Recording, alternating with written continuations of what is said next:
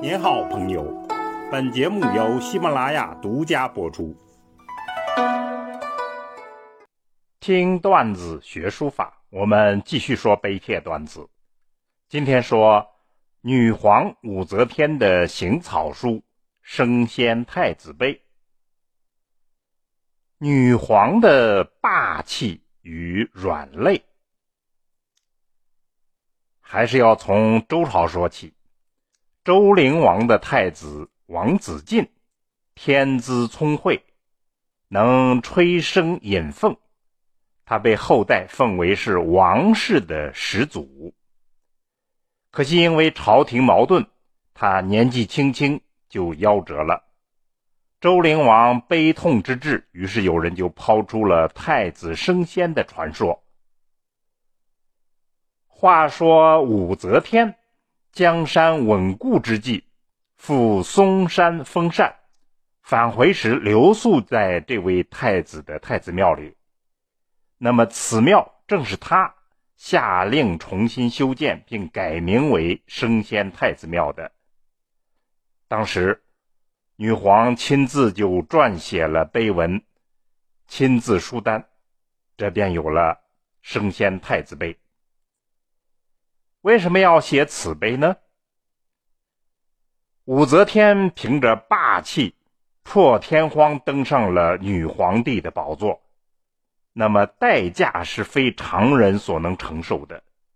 她的长子、次子神秘夭亡，都认为是他下了毒手。铁血政治家，最终还是败在了男权文化面前。他将大唐的江山改为武周，变成了他周姓的江山，而结局还是被迫回归李唐。如此重大的折腾，在一个女人心理上不免留下印记。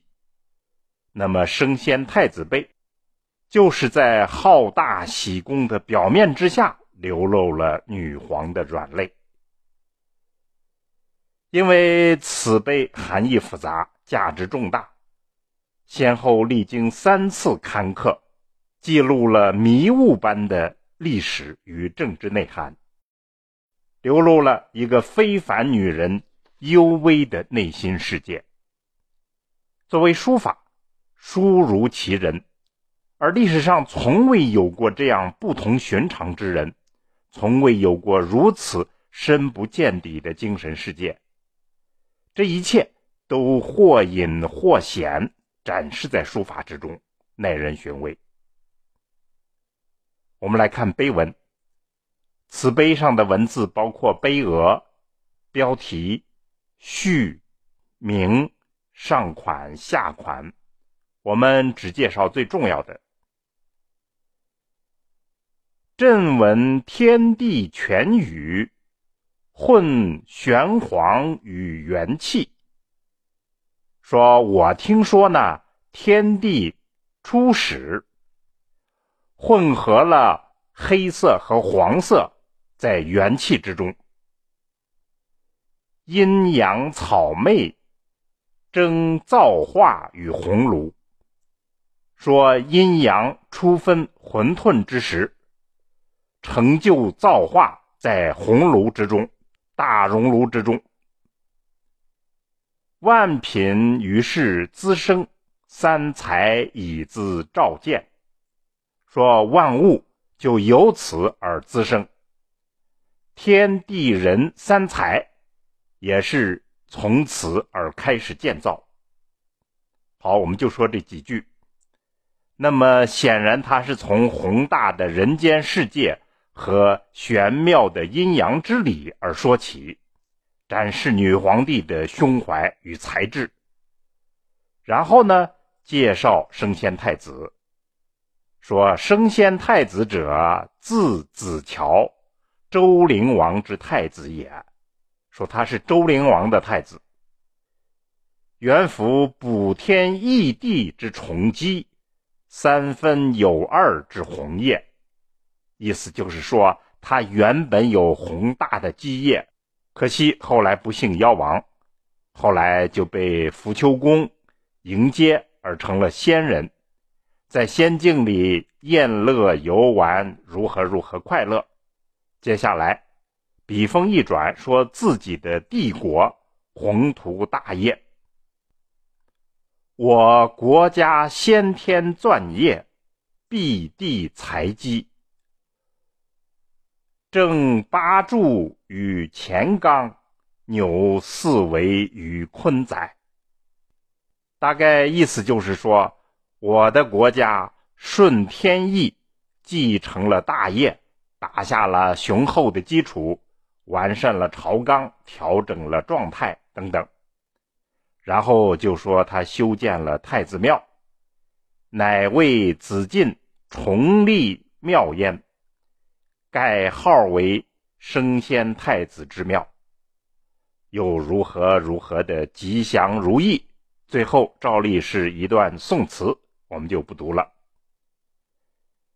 为什么改叫升仙太子庙呢？其实就是愿太子升仙成神。化解自己心中的痛苦，抹去一切的阴霾，让五洲长治久安，万事大吉。也愿自己成仙成神。这就是一个女皇帝、一个女人、一个母亲的复杂心计。武则天从小受母亲的影响，广泛学习，包括书法。入宫以后。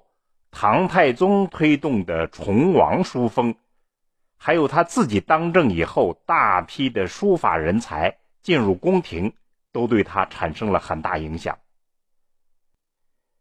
升仙太子碑碑额上的飞白体书法是最易为人称道的，字体装饰着小鸟，大气灵秀，很能体现武则天的才华。我们重点要说的是此碑的主体书法行草书。书写的时候，武则天已经是七十六岁，经历了常人难以想象的世间风云，她依然气度饱满，运笔老练厚重，果断中间还有细腻，正如她的政治行为一样。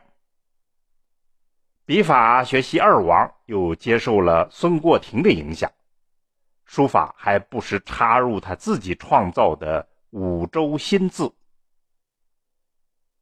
概括起来，其特点有三：其一，书体上以金草为主，又追求运笔的章草意味，字字独立，整齐匀称；其二，严守法则。技巧娴熟，只是骨力较弱。也许这里头透露了他内心深处的困惑与犹疑。其三，书法的意态丰腴厚实，显示了大权在握的雍容大气，以及他深不可测的城府。这是一位女皇最特异之处。历代对于武则天书法最一致的评价就是有丈夫气，生活的超长积累，政治手段的历练，文化素养的周全，以及他创造性的才能与胆识，都是其书法的雄厚基础。好，听段子学书法，我们下次再见。